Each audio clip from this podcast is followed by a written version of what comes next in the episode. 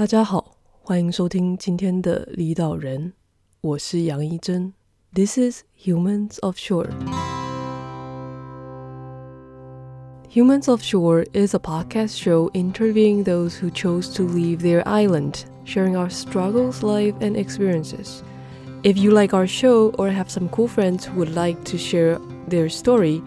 please let us know on Facebook or Instagram, or a five star review on Apple Podcasts would be fantastic. 离岛人是一个以离开岛屿的人们为基础，用 Podcast 访谈提供离岛人们经验分享以及近况分析的平台。二零一八年年底开始到现在，在 Anchor FM、Apple Podcast、Google Podcast 和 Spotify 等各大平台上都可以收听。 节目固定在各周日早上更新，欢迎大家在 FBIG 上面追踪离岛人，来获得下集预告和离岛人的废话满满更新。如果各位喜欢离岛人，也请帮离岛人们到 Apple Podcast 的页面上给离岛人节目五颗星星，让我们有继续下去的动力。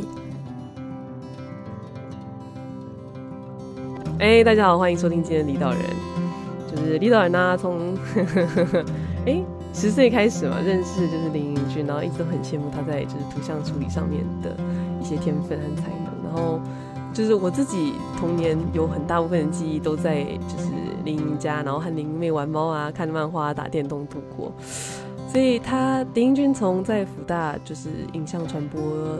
系毕业之后，就到美国进修，然后研究所毕业之后，然后现在又在 UX/UI 上面持续发展。到今年八月为止呢，就是林英在美国哎的第十年了。然后所以李导人想知道林英在去美国之前是怎么样规划自己的 career path 的。那在就是当年就是想的事情跟现在正在发生的事情又差在哪里？那这十年中，就是美国其实也有蛮大的转变，不管是就是经济上或是文化上，或者是政治状态或者什么生活的状态上，其实都还蛮多改变。那想要知道这中间有他有遭遇什么困难，或者是有什么就是一生难忘的经验这样。那也希望就嘛，就是在我开始做节目之后，才发现其实有很多就是不管是建筑，或者是有国中同学，或者像林英，都转做了 UI UX。然后，所以希望可以在今天跟林英就是请教一些，呃，就是 UIX design 的的比较严谨，嗯，比较严谨、比较细的一些呃嘛入门或者是发展啊，或者是工作的内容，这样，让我们欢迎林英君。嗨，杨一。我到后面就把君省略了，这样好吗？不会不会，因为我蛮蛮不习惯你叫我林英君的，对吗？你可以叫我林颖啦，OK 的。对，那我也可以叫你杨一吗？随你啊，你开心叫叫我杨一就好。你叫李导人好奇怪，这个东西我从一开始录的时候要李导人，不要 Go away，走开好可怕。好了，杨怡，我假设林爸林妈会听这个节目，哎、欸，不好意思啊。对，那就是其实应该，因为其实我们之前也有做过 UIX 的节目，但因为那一集有点就是失控。然后，所以我其实就是从那个时候开始就有点想要知道 UI UX 到底实际上就是，譬如说，因为你在这个业界打转也蛮久的，可能会跟之前那一位会有一点就是知道内容会有一点出入，所以呃，方便跟我们介绍一下，就是你现在的工作的内容，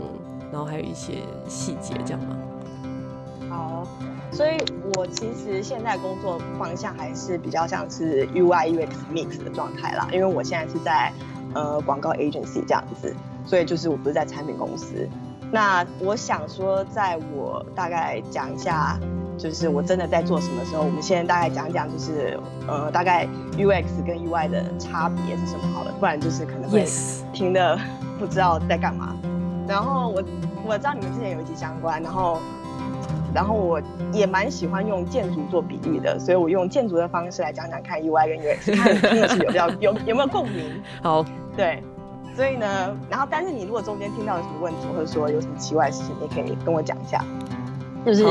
在我们刚开始在盖一栋建筑房子的时候，不是都会有有 blueprint 的规划，什么东西要放在一楼、二楼，然后或者是说你的整体的动线你要怎么连接这样子，这种东西就比较像是 UX。哦，我的理解是这样。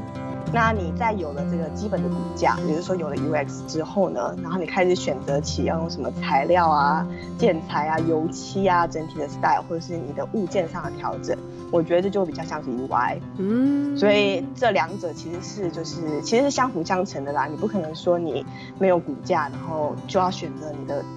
油漆或者是你的材料什么的，但是它也会相互影响，你也会因为你的油漆或者说你的材料的选择去改变你的骨架，所以他们是互相影响的。好，我懂了。有没有？哎、欸，家具的话呢？什么家具的话呢？就是你说骨架 framework 是 UX，那那个就是就是家具啊，给 surface 部分是 UI，家具家具了。家具，家具，我觉得它毕竟像是里面的内容物嘛，你可以用 button 来讲。如果以一个界面的，它有可能就是一些按钮啊，呃，连接啊，哦、或者是，或者是你的 module，或者是你看到的东西。所以我觉得它也是比较是 UI 的部分。哦，十年经验果然不一样，我懂了。好，我没有，我没有十年经验，我真的没有时间，今天，我也是慢慢一路转上来，我也是在美国念书的而已。然后其实。其实我会说，就是 UX 其实包含了更大的面向啦，但是它最主要的目的其实还是要解决就是人们遇到的一些问题。其实有一句话这么说，我觉得是蛮妙的，可能这句话说起来你会觉得有点绕口，但是我觉得听完之后你会觉得哦，好妙，就是说他说，呃，设计的工作是要来提供就是使用者或是客户。在时间和金钱的就是限制下，然后呢，我们想要提供的不是他指定要的，而是他从来没有想象过他要的，但是当他使用的时候，却发现这就是他一直想要的。嗯，有感受到吗？就是其实因为很因为很多时候其实会有客户或者是说有人跟你说，哎，我想要做一个这个。但是你当你真的做了一个这个的时候，他又说他不要这个还是什么的。哦，有，所以其实其实其实其实你真的是要听到说他想要做这个背后的那个原因或是理由，或是说为什么他想要做这个，然后去从他这个问题的缘由来帮他真的设计说他真的想要的，然后他就会发现这不是我要的啊，可当他用的时候就说哦对耶，这是我要的这种感觉，哦，所以我觉得这样子的整体的概念其实就是一个比较是 UX 的思考方式啦。这算是叫做叫做深入，就是业业主或者是客户的内心去探索他真正就是他需求内心的内心深处那个潜意识那个需求。对对对对 对哦，所以对，然后、哦、所以之前他就说这跟心理好像心理学或者是这种有一点点关系，这。对，所以说其实他他会跟有一些心理上也会有关系，所以才会说你要做 UX 需要做蛮多的 research，你要去做一些访问访谈，或者说你才可以真的知道说他现在遇到了什么问题，或者说做一些 survey 问卷的调查来看一下他们大家是怎么使用目前的东西，所以这这算是就是他们为了达成这个目标去做的前置的 process 的过程了。然后其实现在。也有一个职位，就是他们就是有什么 UI UX designer 啊，UX designer 啊，UI designer 啊，然后也有 product designer。其实他们做的事情其实有时候都蛮类似的。然后我这边说的 product designer 当然不是指传统的就是工业设计的产品设计，而是说数位产品的产品设计。然后虽然说他们做事的方式，还是说思考方式啊，设计的能力或是流程。很大一部分是重叠，但我会觉得说，product designer 他会更需要去平衡，就是 business，就是商业上的需求跟使用者的需求。我觉得啊，就是 product designer 他还是会基于一个比较商业的形式。嗯嗯嗯嗯嗯嗯，对，好吧，那就回到说我呃目前负责的部分是，或者是就是我现在是在。呃，agency 嘛，所以呢，我们有的 project 就是会有不同的客户需求为前提，因为毕竟我们是 agency，不是说我们今天就是一家自己在做产品的公司。然后呢，我有很大的一部分是在做 web redesign 的 project，就是我们会重新帮客户或是品牌设计网站，然后通常这会是比较就是大结构性的，不是说只是帮一个页面更新这样子，就是会重新打标。然后重新帮他，就是整体重新设计就对了。然后在网站里面通常也会有一些 tool，或是就是不是很完全的 e-commerce。这这大概是因为我们的客户取向是这样啦，他们不不不是做很完，就是他们的 e-commerce 比较像是连接到呃 third party 或者说连接到 retailer site 的地方，而不是说直接可以在 site 上真的完全进行完 shopping cart 的动作，嗯，类似这样子，所以就是这还是有点差别。然后我大概就是大概讲一下流程是什么，然后跟细部讲一下我们在做 UI 跟 UX 就是细节的部分。然后，如果觉得说听起来很困惑的时候，随时举手好吗？好，虽然说你看不到，不过我会举手。好的。所以呢，就是当我们就是知道有这个 project 开始的第一项，就会是 research 跟就是 discovery，就是我刚刚说的，你要先了解说，就是目前客户遇到了什么问题，然后他们要重视什么方面功能，然后我们就会有所谓的 stakeholder interviews。就是会给我们的客户问他们这些问题，就是知道他们的需要的目标是什么，然后有没有什么特殊的目标的群众，是他们要特别 focus 的，然后或是他们有没有一些对于未来的，就是公司他们公司内部有没有未来的计划，或是产品的推出会影响到我们现在要做的这个 web 预比赛就是这个东西其实是要考虑长远的，你才可以。就是考虑，如果未来他要加内容的话，这个东西需要放在哪里？就像你建筑，你也是要考虑远远大的，不是说你现在盖完，然后你之后说，哎，我这边要加一个呃游泳池啊，当时没有留这个空间什么的，然后就重新打掉再改。嗯、就是你其实要考虑说未来可能会有什么样的发展，也要帮他加进来的。嗯，哇，其实用建筑来讲很通哎，怎么会这样？对啊，为什么？就是我其实我觉得是蛮好的比喻啦。对，嗯嗯嗯，然后呢，在有了这个 stakeholder interview 之后呢，也会产生所谓的 business requirements，就是真的我们所谓的商业需求，这个 web redesign 需要的是什么？然后我们也会做，在这个 research 跟 discovery 的阶段，也会有 competitive research，就是所谓的就是研究竞争对手的相关，就是其他人他们也做同样的东西的人，他们哪边是做的好的啊，哪边做的不好的啊，或是。有没有什么好的功能，或是说他们品牌给别人大家的感觉是什么？那我们想要怎么突出我们的感觉，就是怎么做出那个分别啦。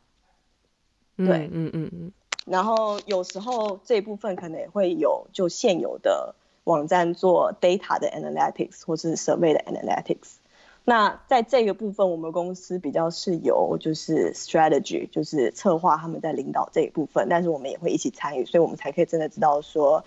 呃，这些 research 的 insight 或者是有哪些东西是需要知道的。对，好，嗯，嗯，嗯，然后呢，大概有了这些初始的研究和了解之后，我就会进入到第二部分，就是 UI 跟 UX 的探索。嗯嗯，嗯，那这个。然后，所以这个部分呢，就会包括说，像是 site map，就是你的网站的架构 navigation，然后还有 wireframe，就是页面大概框架，哪些功能要长在哪里，嗯嗯之类的。那我们公司有另外一个人，他是比较 focus 在这一方向，他就是做比较是 information architecture 部分，就是资讯的建筑、资讯的架构。嗯嗯，对。有。然后呢？你有听应应该可能会有听过，就是你上网，就是如果像我要搜寻上网找职缺的时候，我就打 architect，然后就会出现这种 information architecture。对，然后就想说这不是 architect，、oh. 但是因为他们的就是就是建筑师这个字眼，就是基本上就是架构嘛，对，在英文里面，所以其实，在很多的那种科技型公司或者是其他的公司都有这种职位，但只是跟我们的就是建筑的 architect 不太一样。然后我就说，哦，所以我可以，我可以应征的意思吗？你也可以应征啊，然后就发现做的事情完全不一样。对，对对，有我有听过。好，然后呢，我们也会做 mood board 的探索。我这边说的 mood board，因为我们不是已经有现有的产品，而是我们需要重新设计，所以我们会需要做这一部分。那我说的 mood board 不是只是单纯的一些感觉图片，把它集合起来，不是只是 inspiration 的状态，而是我们真的会做出整体可能的视觉元素，有点像是 simple style 这样子，就是刚刚说用建筑，那你用什么？你看到的油漆颜色啊，或者什么材料之类，像 sample 这样，所以可能就会有像是我们的颜色组合、文字，就是 headline 或是 body copy、按钮、连接、icon。什么插画、navigation，然后产品的 module 或是照片风格，可能都只是秀出一两个 style，然后我们会把它结合成一个 board，就是主要是要看出我们用这些元素做出的统调，然后我们也会出不同的 options，就是可能会有一个 option 是走一个比较 clean 的，所以它可能走比较白色系列，然后另外一个 option 可能比较有趣，所以它可能会掺杂比较多。呃，逗趣的插画风格之类的，然后或是要走比较 strong 或是黑暗一点的路线，就是你可能会根据说我们现在的状态去决定你现在不同的方向。嗯，那我们这个部分也会要跟就是就是客户讨论，所以呢，在确定说我们的 mood board 还有内容文字的调性，我就是你网站之中总是要写那些文字嘛，你不可能都只有。图，所以我们也要确定说文字的风格是怎么样方向之后呢，有了这些确定的方向之后，我们就会根据 wireframe 来做页面的设计。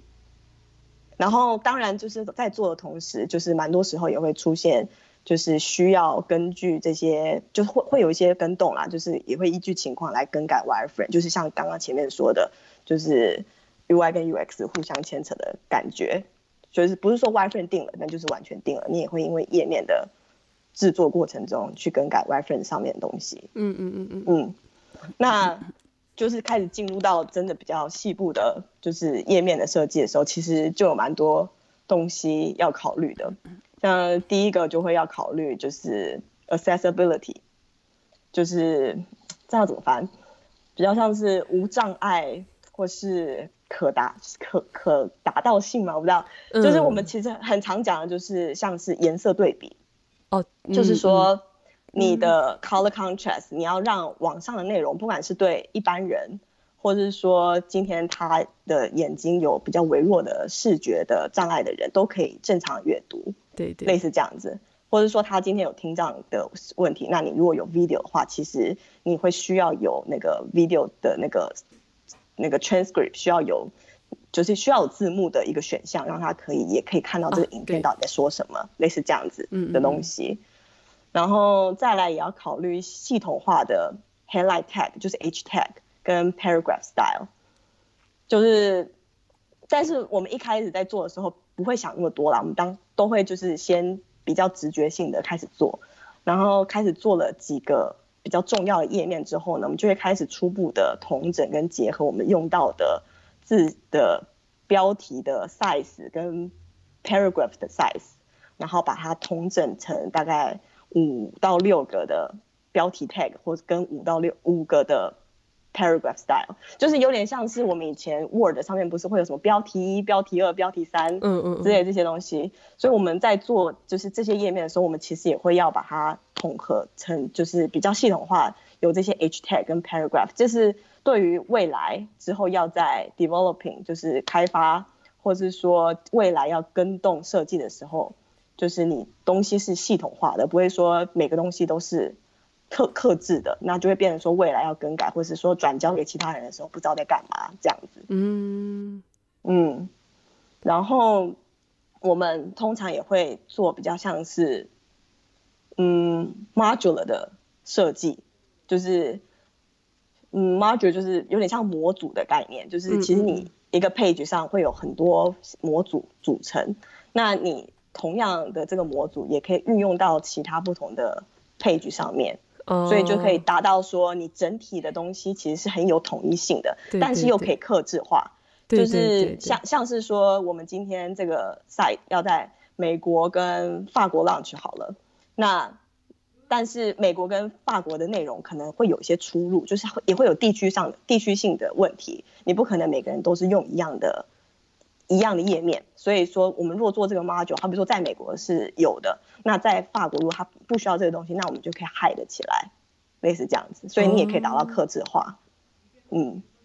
然后呢，很重要的就是另外一点就是 responsive design，嗯。嗯、呃，对，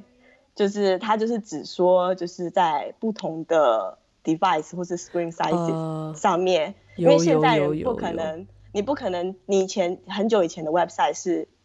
你在电脑上打开就是那个 site，然后你在手机上它就缩的很小很小，然后你要 zoom zoom zoom 很大，要不然就是你只看到一部分之类的。对，现在不可能是这样嘛，所以你就是要考虑说，今天在这个 site 上，跟在手机或者说在呃 tablet 上面，它出现的转换模式是什么，或者说有什么特别需求，它的那个间距要怎么调整，这些其实都是要考虑进去。所以其实不是只是做一个很创意的设计，其实在做 page design 的时候，其实也是蛮系统化，有蛮多概念性的东西要去思考，有点也像蛮像建筑，就是你。东西不能垮掉的概念。嗯嗯嗯嗯嗯，懂。那当然，除了这些很系统性的东西要考虑，你当然还是要让整体东西非常有创意性，所以还是要加一些创意性，不然其实会看起来蛮单调的啦。所以这就是在系统跟创意中互相平衡的一个状态嘛。我会说，这真的跟建筑还蛮像的，就是就是就是这个骨架的部分，这些 framework 怎么去处理，然后跟客户的沟通，然后到最后你要做 finishing 的部分，其实。就是像，就像像你刚刚说的是系统跟设计嘛，那其实对建筑来讲，就是就是整个工程的架构跟呃 concept 或是这个空间的直，就是空间的那个使用者体验的那个感觉，其实真的还蛮像的。严、嗯、格说起来，对啊，对对对。然后我们在做了一些配置之后呢，我们也会把它做成互动式的 prototype，就是就是现在网上也有蛮多可以做 prototype 的软体啦。那我们公司是用 InVision。就是你有了这个 prototype，你就是可以直接在不管是电脑上或是手机上，直接可以点不同的页面连接，所以你就可以更直接的感受说，哦，这个这个页面连到这个页面，或者说这边是用 tab，这边会这边会有就是移动的效果，就是如果它可以做到，所以这个也方便说我们可以跟内部沟通，或是说做测试的时候，你可以比较。你比较充满了想象空间，你可以知道说这个真的长什么样子，真的效果是什么，然后也更方便说去跟客户讨论，就是他们可以比较能够看到说这个 page 连到这个 page，这样 make 就是有没有打 make make sense 这样子，嗯，所以这是 prototype 部分，所以就是 page 跟 prototype 其实是相相互相成的这样子，对，然后我们有时候呢也会做一些。Animation samples，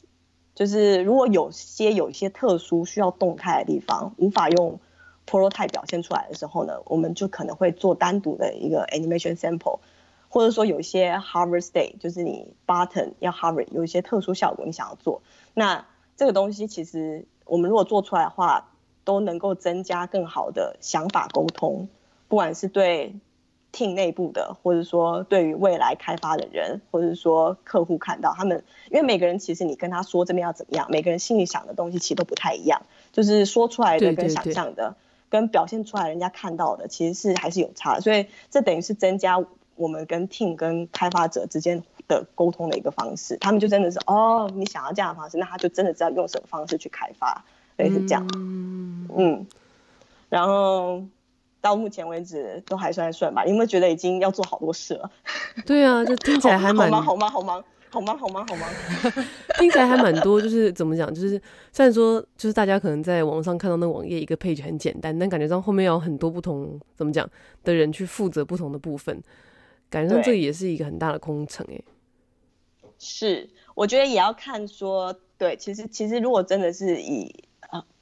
以来讲的话，其实还是做还是有蛮多工程在后面的。然后当然也要有人写内容，就是 copywriting 这一部分，嗯，就是通常负责这部分会有 copywriter 或是 editor。嗯。然后当然如果有些内容是比较就是呃专业性或者是说之类的，那就会需要客户或者说他们的部部门来帮忙一起负责这样子，因为我们不可能随便帮他们乱写他们专业性的东西，对对就是我们可能对，所以这这东西也是要互相一起讨论的，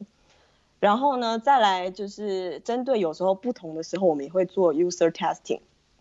就是以我们公司来讲啦，我们有时候其实正确来讲，其实能够多做 user testing 绝对是好的，你才能真正知道说你的设计有没有达到你预期的目标，或者说有没有回答到，就是会有一些问题你想要知道，但是有时候会有一些时间或者说预算的限制，所以我们会呃评估一下。就是 针对想知不同想知道的问题来做决定我们要做 user testing。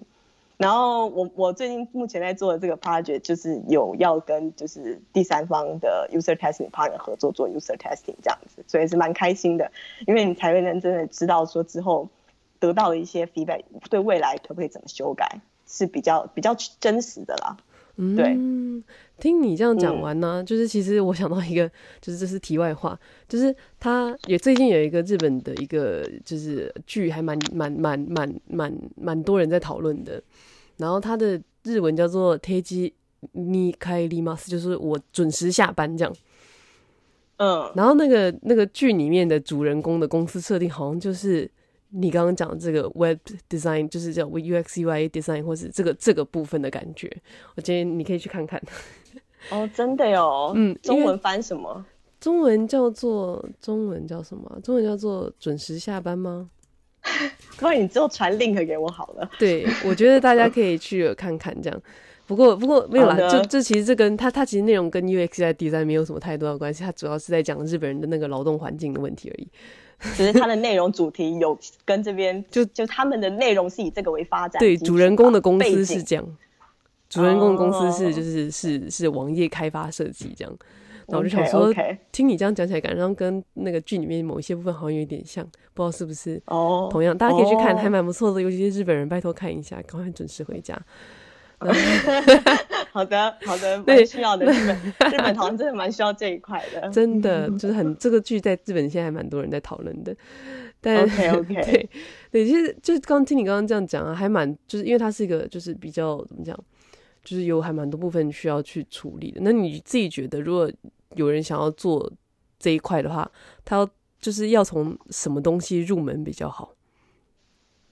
你说就是这这这他如果说没有，你说他没有这个 UX 或者 UI 设计的 background，他要怎么入门？就是这个状态。就是如果他一开始想要接触这个，他需要从什么东西开始下手？真的是最核心、最基本的知识是什么？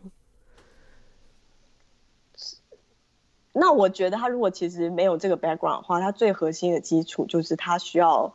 真的去多看一些 UX 或是的书之类的，因为我觉得啦，其实你要做 UX，它其实是更是一种嗯思考方式，就是你是怎么思考这个问题，然后你是怎么去问对的问题，然后你知道怎么透过就是透过这些发现来做出一个解决方案嘛。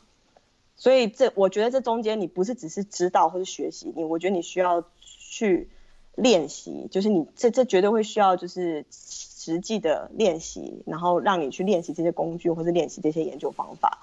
然后，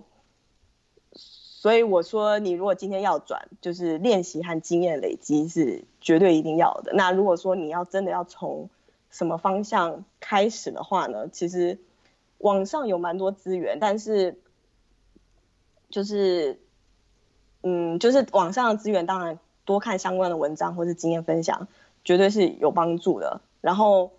如果你想要有系统化的话，其实可以想想说你自己在生活中有遇到什么问题，或者你可以问问看亲朋好友有什么他们常常遇到什么问题，然后你可以就是发想说自己有一个大致有兴趣的主题后，你真的就可以做相关的访问。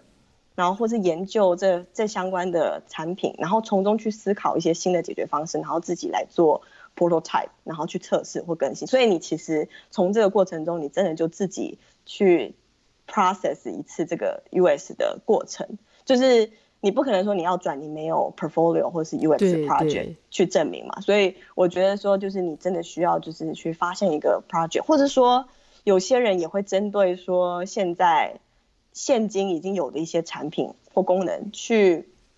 更新，或者说去从中间发现说它可以怎么样去做新的设计在这里。总之就是，我觉得你需要真的去实际的练习跟入门，才会说真的能够达到说怎么转转过来。嗯，然后其实网上也有一些像是 design challenge 或者 exercise 的题目，我觉得那也是可以当做发想的一些。就是 starter 这样子。嗯，会问这个问题，其实是因为呃，就跟就是林颖你的背景有一点关系。因为其实你的背景一开始就是，如果我自己啦，当年对呃影像传播学系这个这个这个这个这这个门科系，比较像是就是跟网页设计好像我自己觉得好像没有什么。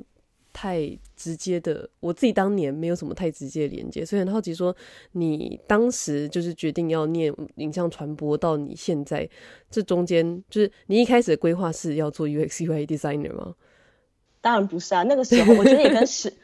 当然也跟时代的转换。以前在那个时代，有人在说 UX UI designer 的吗？没有，也没有吗？零。对啊，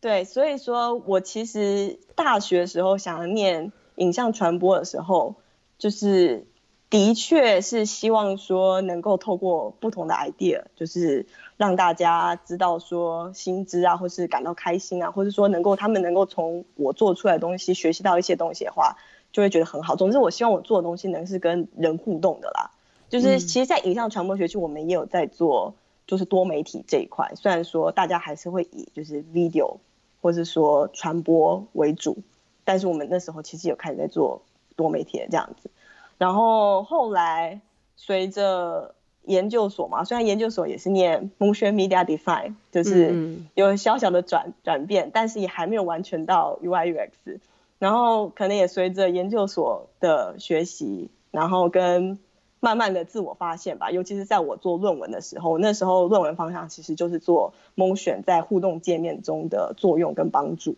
然后还有一点时代的。变迁，我想这其实蛮重要的，就是就是你不可能一一直都活在以前的状态，你一定会随着时代的变迁开始更新你自己真的想要做的事情。然后我就发现，我其实想往互动的方向发展，但我想做的、希望做的东西，不是只是说，嗯、呃，只是要做到传播沟通这件事情。我希望能够说，用设计能够帮助到人，或者说。就是可以用设计帮助到大家啦。就是我一直觉得说，设计跟生活其实是分不开的。嗯嗯嗯。就是怎么讲？就是我觉得设计可以让我们的生活更美好。对。虽然有点理想化，但是就是这样。这是事实，没有了。好的，所以，然后后来就是也是因为这样子，然后刚开始工作的时候，就是也是走 interactive designer 的路线，然后也是慢慢这样子做，然后就是知道说自己更想往。就是 digital 产品的方向继续发展，嗯，目前是这样啦。也许之后又有了新的转变，你就会你就会知道了。那那十年之后我再问你一次。嗯，好的。你可以，好的，不要提到十这个字，就是要一直要 cue 这个十。那那那这你刚刚也讲了，就是你你其实很在意就是跟人互动这件事情。那所以在这一段期间，就是你有就是能够举个例吗？就是你在什么时候有获得，就是你自己觉得这个时候啊，做完这个东西啊，这个有获得很大的成就感，然后你觉得做这件事情是值得的。其实。称通常要觉觉得有获得成就感，在就是公司的 project 之中，就是可能可以分两个部分啦。第一个部分应该就是说，真的会听到有人说哦，这个做的不错，或者说真的有人很喜欢，或是会想要使用这个东西，或者说你真的知道说这个东西有帮助到呃客户或是 business 上面，就是真的有实用性的。就是毕竟我是希望东西是能够帮助别人的，所以如果说我真的知道这件事情的话，我就会觉得哦。我的时间付出没有白费，就是这这个时候是会开心的。但是很多时候你不会在当下，或者说东西出去了，你不会在马上的时候就真的知道说有没有这件事情。然后，所以另外一方面，我觉得会让我觉得很开心的状态，应该是我在这做的过程之中，我有没有学习到新的事情，或是突破了什么。就是说，呃，好比说我其实最近做的 project 是关于。虫子有关虫的 web redesign 的设计，对，你没有听错，就是是虫，就什么蚊子啊、蚂蚁啊、苍蝇、蜘蛛、蜜蜂之类的东西，所以它其实是很多科学或者是说很多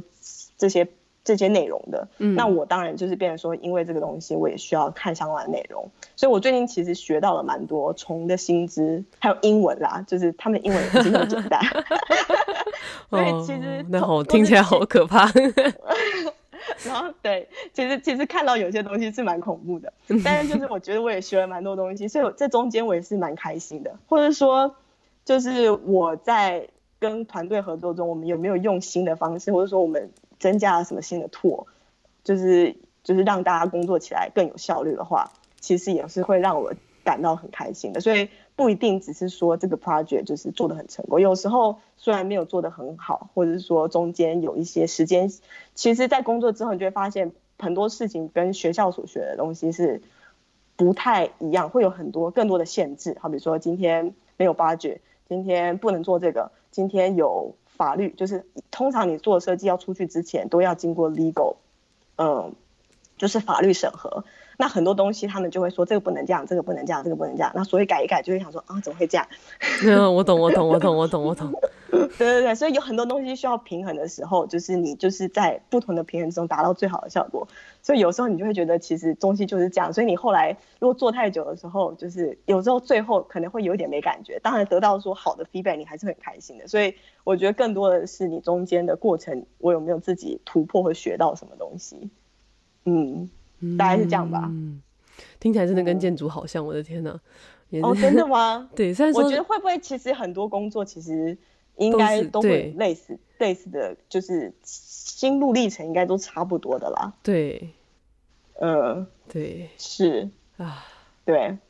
怎么了？感叹吗？突然突然突然想到啊，然后就就想到想到建筑就觉得好沉重啊，这样的感觉。为什么？为什么？你也是在建筑做了蛮久，不是吗？没有，所以才会觉得很沉重啊，就是也不是沉重啊，就是嗯。嗯，因为其实建筑，我觉得建筑比较，我自己觉得建筑最比较大的问题是说，譬如说，当然就是像像网页设计或是产品设计这些东西，当然也是会是一笔很大的金额，不管是对业主或者是对我们这些就是设计者来讲。但其实建筑它有很大的，它的预它的那个牵扯的金钱实在是很巨大。然后，所以，所以他有些时候在，嗯，也在他他还蛮多时候，就是你只要动一点点东西，它牵扯技能会变得很巨大。然后，然后那个部分就很难妥协。就算说那个东西就是不好看、不好用，然后法规上也有点尴尬，但就是因为差那一点点，你可能就说，因为一瓶可能差一万的话，那你整栋房子有几瓶，就就就差很多。但那个钱不是我们赔得起的，所以那时候你就要。无条件就是为了钱去做妥协，但是、oh. 但是就是相对于其他行业，当然也有很多这种状况啊。就只是说回想到建筑，它就会变成像这种，就是比如说，如果你去乡下做，我记得去乡下做政府的那个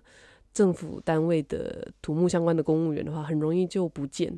就很容易就离职，oh. 因为它其实跟地方的一些营造啊，或者是一些地方势力会有很多牵扯啊，就有很多压力。然后就想想，就觉得好沉重哦。其他产业会不会有类似的状况啊？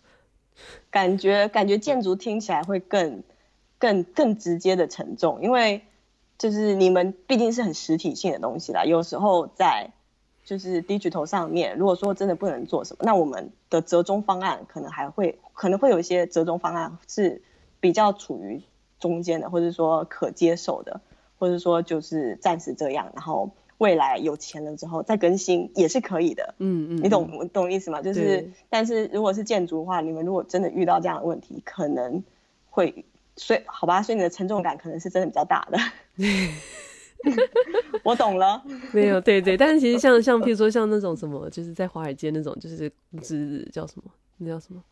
就是弄股票的那些叫什么？忘忘了。弄股票的那些，就是因为他们其实处理的资对投资啊，专、呃、业经理人。哦，你说进哦，对，你说他们那个出出进出的那个金额都是大笔大笔，他们压力应该也蛮大。而且他们是一喷掉就是你喷掉哦，就是像建筑你还可以说没有，是因为设备技师他们那样那样那样，所以我们这样这样这样，就你还可以就，找人推卸责任，你知道，很不负责这样。但是那种专业经理人就是、嗯、你喷掉就你喷掉咯，就 就是你就喷掉咯。就就是这这其实不知道啊，其实各行各业的压力都不太一样，然后就是就是对，还蛮、嗯、anyway 对，然后所以。嗯，虽然说你刚没有，虽然说你刚才叫我叫我不要 cue 你十年的部分，但其实啊，就是说实在话，你你你你在美国也待了十年吗？还，我其实还没有待美国待十年，还差四个月。正式来讲是九年又八个月，呃，八个月，呃，九年又七个半月。不要闹了，这样 子。对啦，所以即将要跨到第十年。你你对你这十年中，你有你有什么？就是从一开始到现一开始来到现在，你有遇到什么？就是你觉得这真的是一生难忘的事情吗？就在美国这地方生活跟台湾这地方生活差别上，你觉得哪里你最不能适应？最不能适应哦，嗯，其实我觉得我可以待这么久的另外一个原因，就是我还蛮能适应一个环境的。呜呼！所以我觉得对，当然一开始来的时候，的确是蛮蛮多事情是要突破的啦。好比说，刚开始我的听力真的非常的差，真的就像台湾，我就是就是传统的标准的台湾人，就是那个读写都很厉害，但是只要听说，我就是就是当当，就是一个爆炸的状态。对，所以我刚开始的听力真的不太好。对，然后你知道你听不太懂的时候，你就没办法回应别人的东西嘛。对对，那其实这个是这是蛮有障碍的。对，然后所以后来其实在这个部分刚开始的时候是比较辛苦，但是后来渐渐适应了他们讲话的语速，而且其实，在台湾学的时候，你听那些英文其实都蛮慢的。欸、真的来到美国想说，哦，速度怎么这么快？就是这那个速度其实是不不一样的啦。嗯，嗯嗯，对。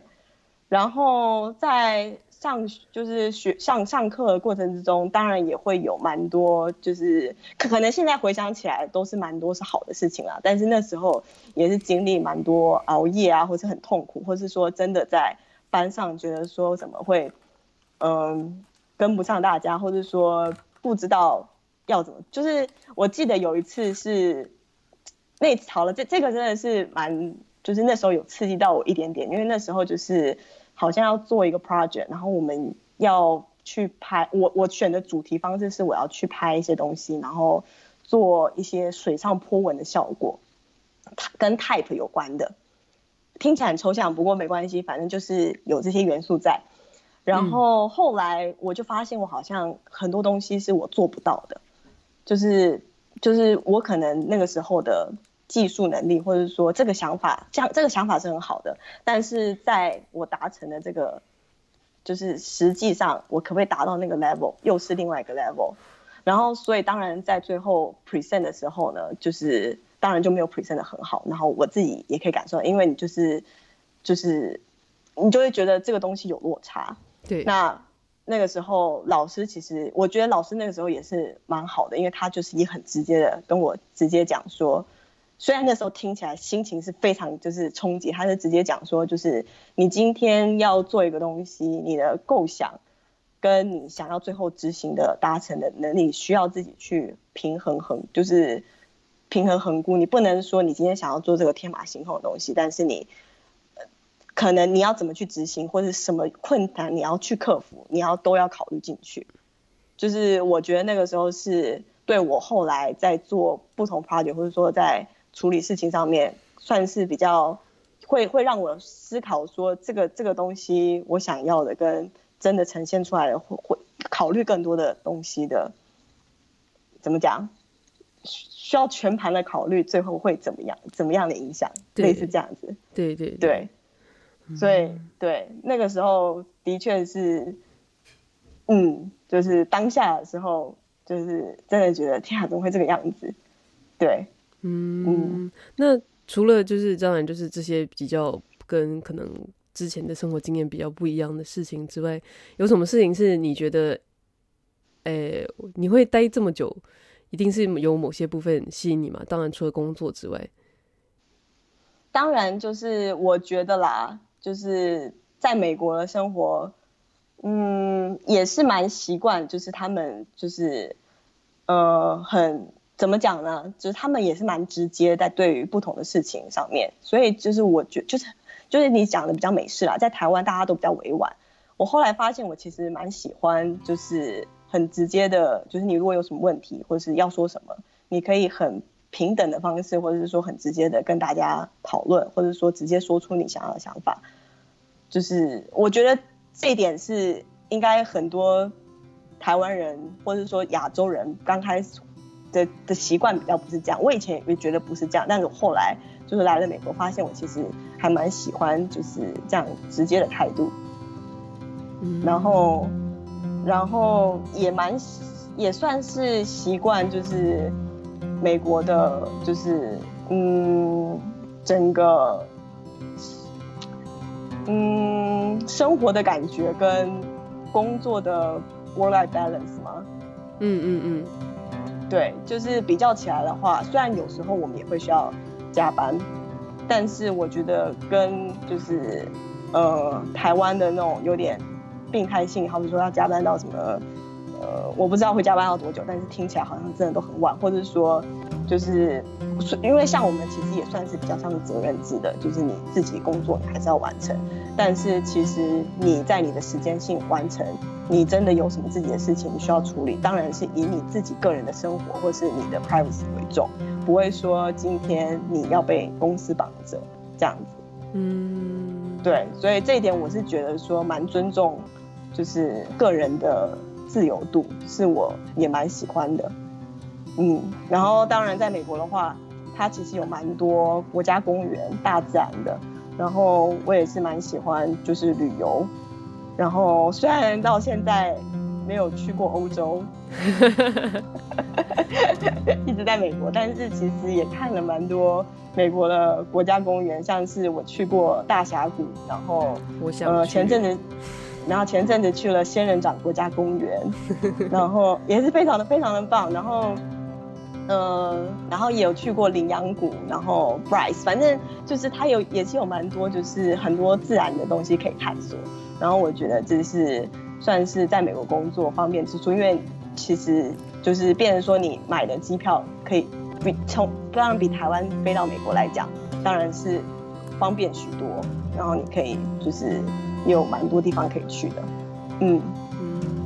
让我突然想到，就是其实我们上一次实体见面其实是五年前，在芝加哥，我那时候去里面住嘛。我们在台湾没有见到吗？有吗？是吗？我记得后来有吗？我想一下，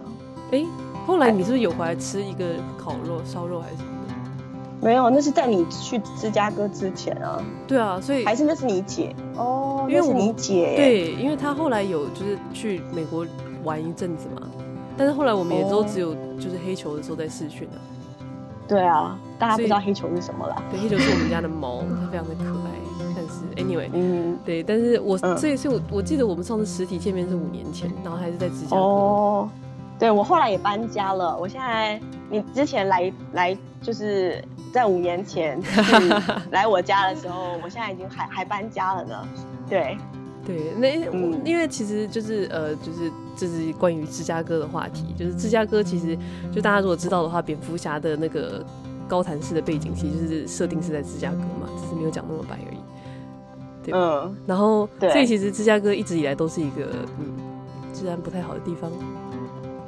想要请问你这十年中觉得有改变吗？或是其实这个是都市传说，其实就是治安非常良好，都是骗人的。芝加芝加哥当然治安就是某些区域比较不好，就是以。就是南，就是以芝加哥南北来分好了。南南边的治安当然是比较不好的。嗯嗯。那我我不我不会说就是那边可能黑人比较多还是什么的，但的确比较多事情是从南边发生的。就是我觉得到哪里其实治安都会有治安的问题。嗯。但是就是还是要自己就是知道哪些地方是可能是危险区域，或者是说就是警警示区域啦，就要在对。就是在不对的时间就不要出现在那些地方，就是要自己自己去尽量避免这件事情。嗯、那至于有没有变好，嗯，感觉起来差不多吧。可能，嗯、呃，可能有，也可能没。嗯，最近没有什么事情啊。但是如果以整体到底有没有减低还是什么，我可能觉得可能还好吧。嗯，就就是就是一个差不多的状态。嗯，对。